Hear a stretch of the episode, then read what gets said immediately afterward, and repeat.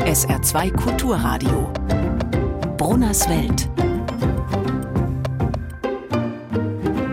Nicht, dass Sie denken, ich hätte etwas gegen Bauern. Nein, wir wissen ja alle, im Märzen der Bauer die Rösslein einspannt.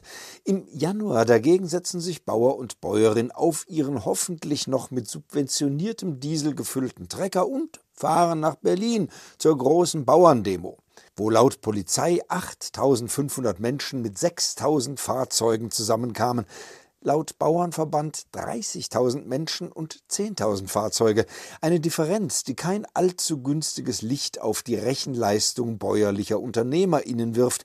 Aber vielleicht lag es ja auch an den Strapazen und der Aufregung, die so ein Trip in die Hauptstadt mit sich bringt. Wo einen dann auch noch der leibhaftige Lindner von der Bühne zutextet, wer mag da noch korrekt zählen?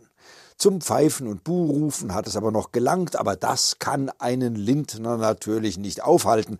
Dessen Plan war einfach, wenn auch nicht genial. Erklär den zornigen Landwirten zuerst, dass sie ja nun nicht wegen dem bisschen Agrardiesel und Steuerbefreiung nach Berlin gekommen seien, sondern wegen ganz anderer Dinge, und über die redest du dann. Es ärgert ihn halt, sagt er, dass er vor dem fleißigen Mittelstand über Kürzungen sprechen muss, während auf der anderen Seite in unserem Land Menschen Geld bekommen fürs Nichtstun. Damit meinte er natürlich die Asylbewerberinnen und Bürgergeldbezieherinnen.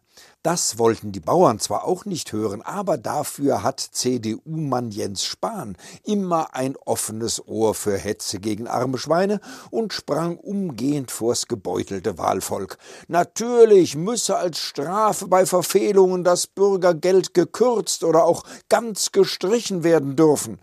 Und weil der japsende Jens natürlich weiß, dass das Verfassungsgericht den Einbehalt der Existenzsicherung für grundgesetzwidrig erklärt hat, will er dann eben das ändern.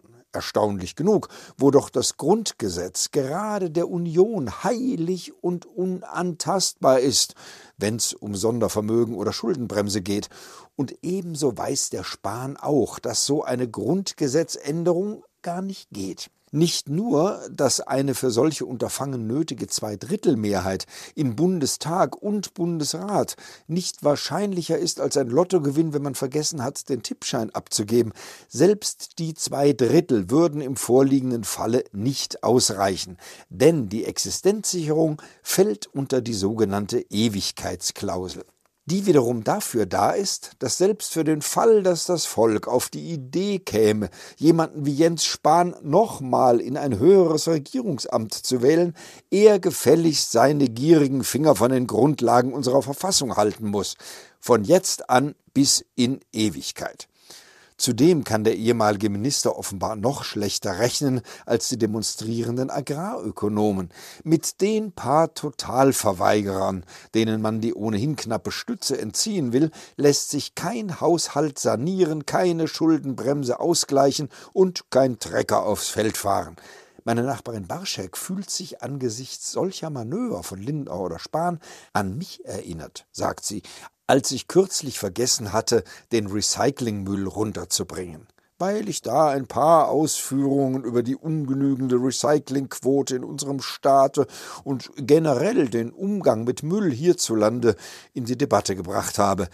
Durchschaubare Ablenkungsmanöver, meint die Nachbarin. Da muss ich ihr recht geben was Lindner und Spahn angeht. Alle anderen Vergleiche hinken wie Captain Ahab an Deck seines Walfängers. Mindestens.